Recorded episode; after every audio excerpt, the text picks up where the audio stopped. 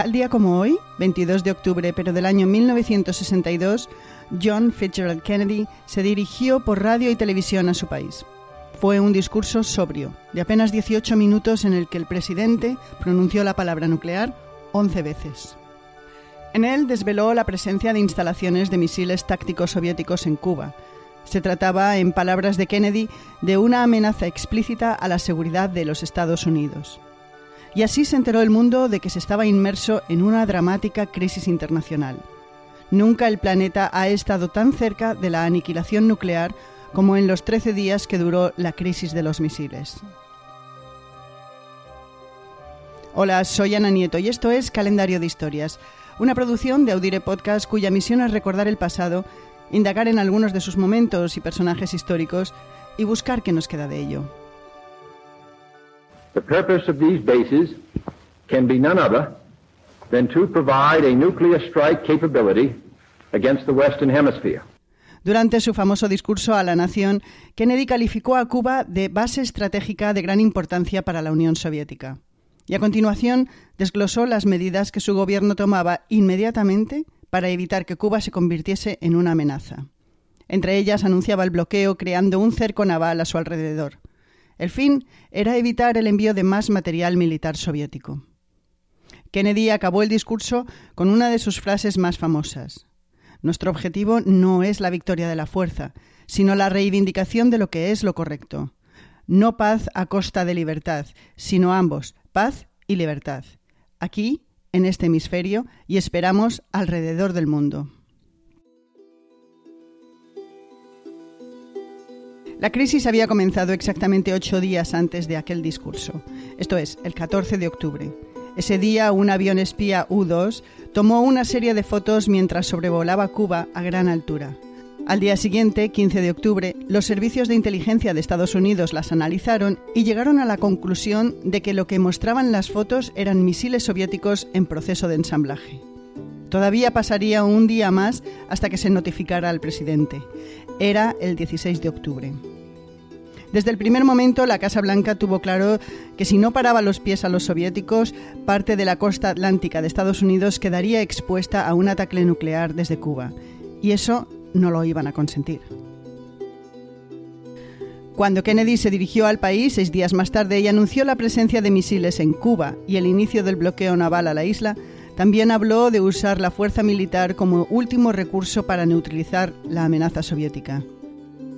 Dos días más tarde, el 24 de octubre, la tensión se agudizó cuando barcos soviéticos se acercaron peligrosamente a la línea de bloqueo impuesta por Estados Unidos. Finalmente, unos pararon y otros dieron la vuelta. El mundo respiró. Parecía que los soviéticos tenían intención de llegar a un acuerdo.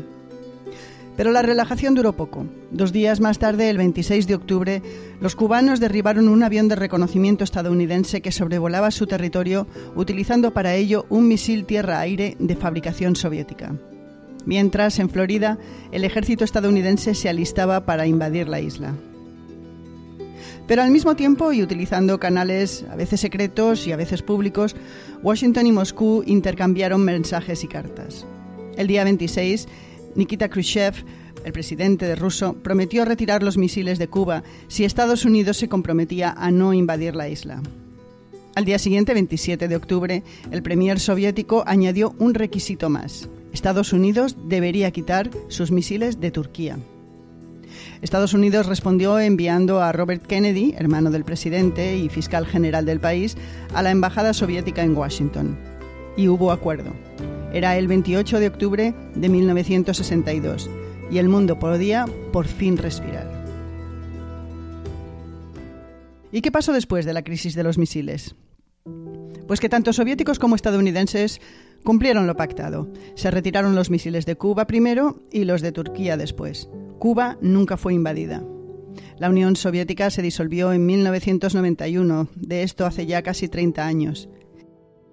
¿Y qué pasó con sus protagonistas? A Khrushchev la gloria de haber llegado a un acuerdo que evitó el holocausto nuclear le duró poco. Fue depuesto de sus posiciones como secretario general del Partido Comunista y premier de la Unión Soviética en octubre de 1964. Falleció siete años más tarde. Mucho menos le duró al presidente Kennedy, quien murió asesinado un año más tarde, el 22 de noviembre de 1963. Su asesino, Lee Harvey Oswald, un ex marín, había vivido previamente en Rusia y también había intentado obtener una visa para Cuba.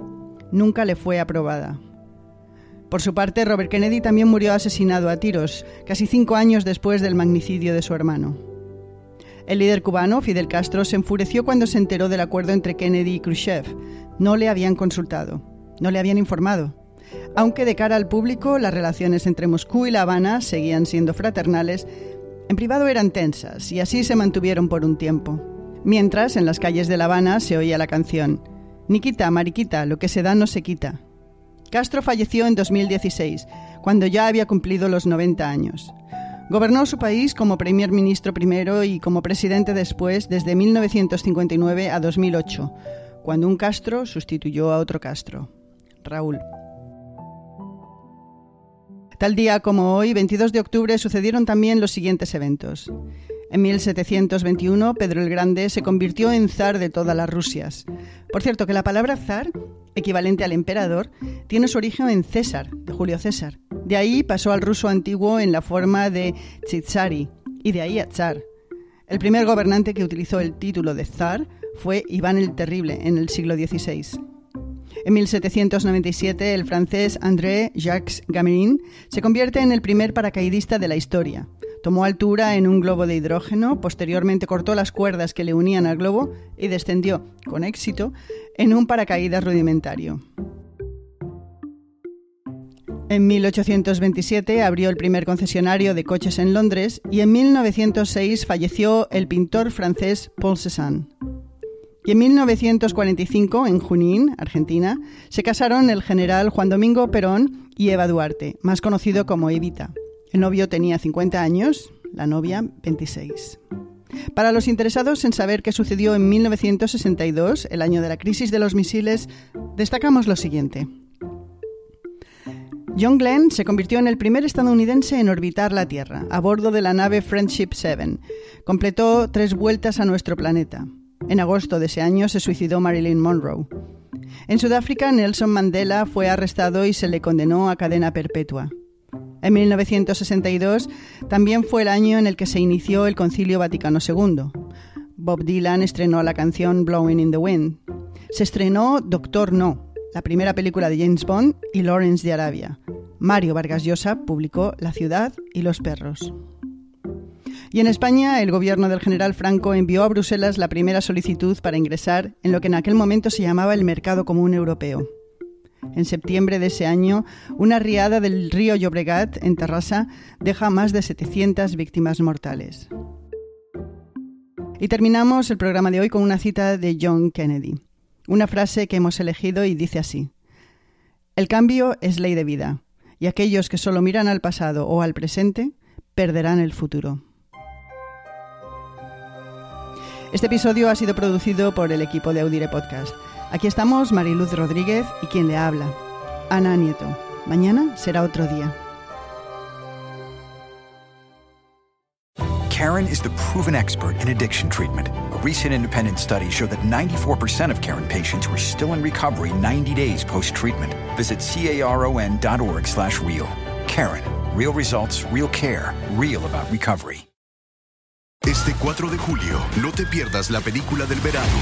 Are you ready? Damn right. Top Gun Maverick es una de las mejores películas jamás hecha. Disfrútala en la pantalla más grande que puedas. You got yourself a deal. Tom Cruise, Top Gun Maverick, clasificada PG-13.